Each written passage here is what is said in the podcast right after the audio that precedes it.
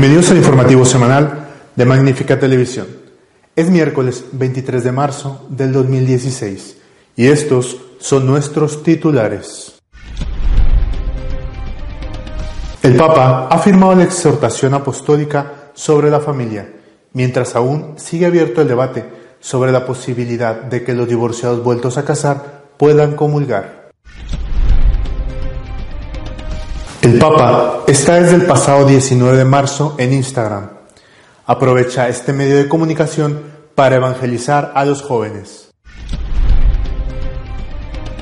250 familias neocatecumenales han sido enviadas como misioneras por el Papa Francisco.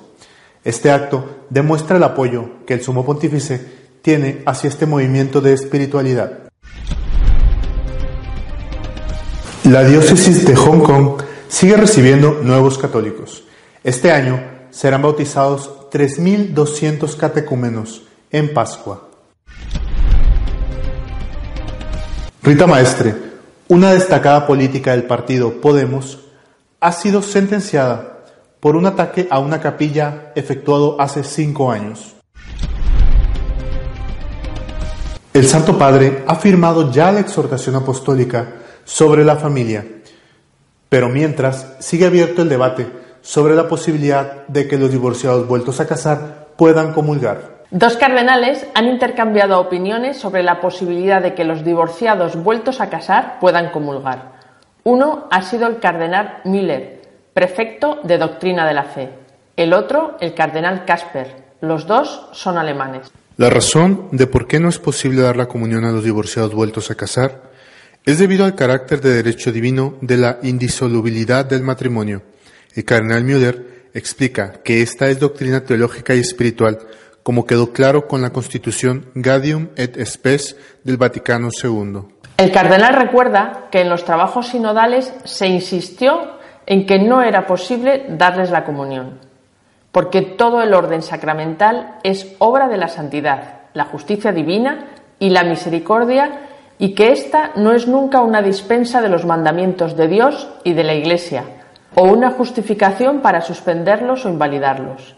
Ve y no peques más, le dice Jesús a la adúltera, una vez la ha tratado con gran misericordia.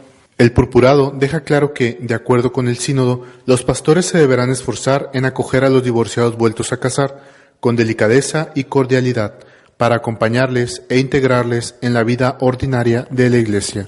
Por su parte, el cardenal Casper, en una conferencia pronunciada en la ciudad italiana de Luca, afirmó Dentro de pocos días saldrá un documento en el que el Papa Francisco se expresará definitivamente sobre los temas de la familia afrontados durante el pasado sínodo y en particular sobre la participación de los fieles divorciados vueltos a casar en la vida activa de la comunidad católica. Este será el primer paso de una reforma que hará pasar la página a la Iglesia después de 1700 años. No debemos repetir fórmulas del pasado, sino vivir nuestros tiempos y saberlos interpretar. El Papa ya está en Instagram.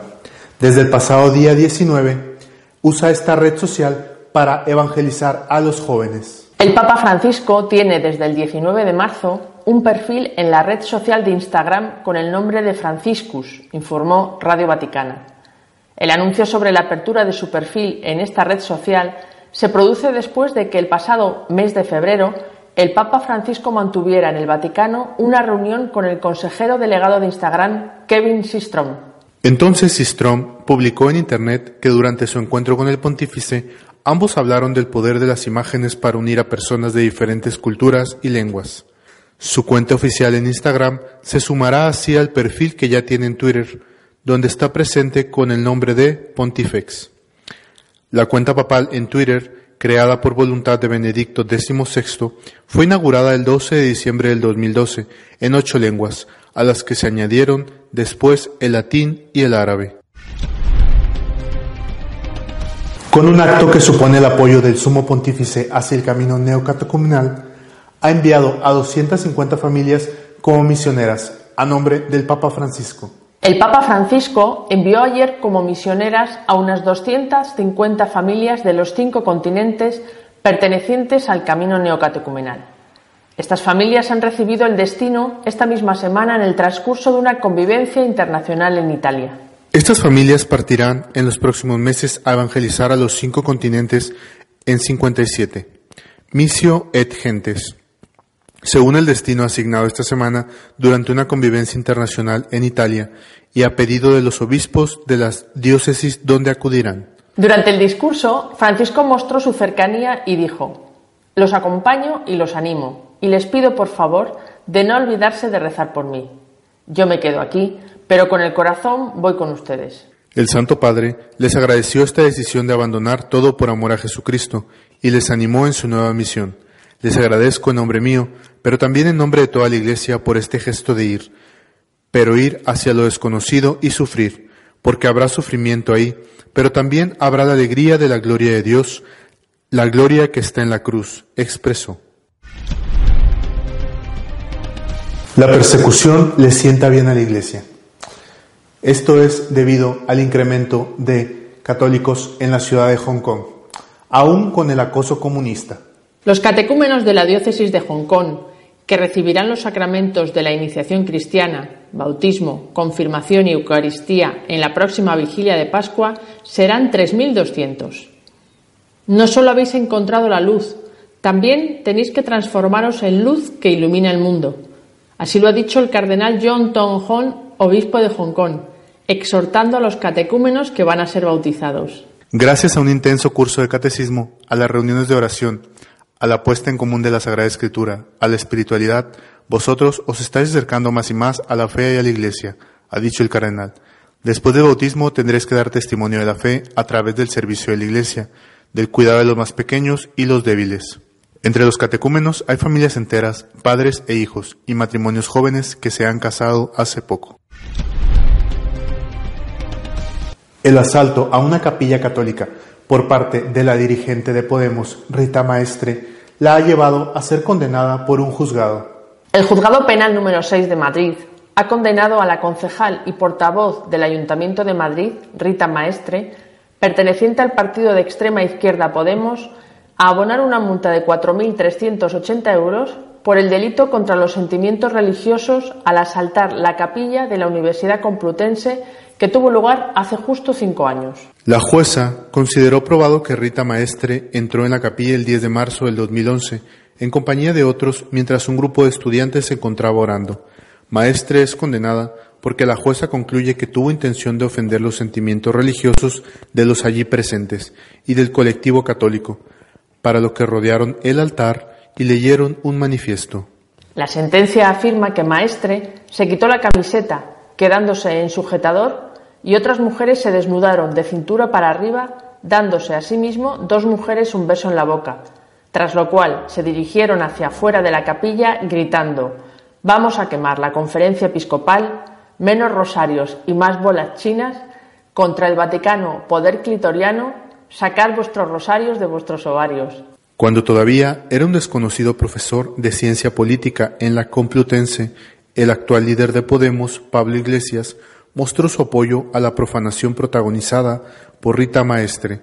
Otro de los líderes de Podemos, Íñigo Errejón, se ha solidarizado con Maestre tras la condena. Nuestro comentario editorial de esta semana está dedicado a las palabras del cardenal Casper antes de la publicación del documento del Papa sobre la familia. Dentro de apenas unas horas, el Santo Padre va a firmar la exhortación apostólica posinodal eh, sobre la familia. Y en estas últimas horas, en estos últimos días, eh, se han repetido las escaramuzas las diferentes opiniones que llevamos eh, encontrándonos durante los dos últimos años. El cardenal Miller lo ha hecho en un libro entrevista recordando que eh, iría en contra de la doctrina de la Iglesia la comunión de los divorciados vueltos a casar. Mientras que el cardenal Casper, dos cardenales alemanes, Miller, Casper, dos teólogos, el cardenal Casper eh, ha aprovechado que le daban una oportunidad de tomar la palabra en una diócesis italiana, la diócesis de Luca, para hacer unas declaraciones que, cuando menos, hay que calificar de sorprendentes. Dice el cardenal Casper, ha dicho en estas declaraciones, dentro de unos días saldrá un documento en el que el Papa Francisco se expresa definitivamente sobre los temas de la familia afrontados durante el pasado sínodo y en particular sobre la participación de los fieles divorciados vueltos a casar en la vida activa de la comunidad católica. Este será el primer paso de una reforma que hará pasar la página a la Iglesia después de 1700 años. Esto es lo que ha dicho. Hay que pasar la página. Y añade, no debemos repetir fórmulas del pasado, sino vivir nuestros tiempos y saberlos interpretar. Repito, estamos a pocas horas de la firma y a unos días de la publicación, porque ahora tienen que hacerse las traducciones, y parece que estamos igual que estábamos. Como ha dicho mm, con, acierto el general de los jesuitas, el padre Nicolás, ahora todo depende del Papa. El sínodo le dejó una puerta abierta y es decisión del Santo Padre, con la responsabilidad que tiene ante Dios y ante la historia, de cruzar esa puerta en un sentido o en el otro. Pero, eh, mientras tanto, eh, quiero fijarme en estas palabras del cardenal Casper. Hay que pasar la página, dice, a 1700 años de historia de la Iglesia. ¿Y por qué no a 2000? Porque en los 300 primeros años la Iglesia vivió en las catacumbas con una fe firme martirial, pero fue a partir del 313 cuando vino el edicto de Milán y por lo tanto la libertad que nos dio eh, Constantino, cuando la Iglesia empezó a elaborar su teología, primero con los grandes debates cristológicos y después con todo lo demás. Pasar la página de dos mil años, pasar la página incluso del Evangelio. ¿Y por qué? ¿Para qué?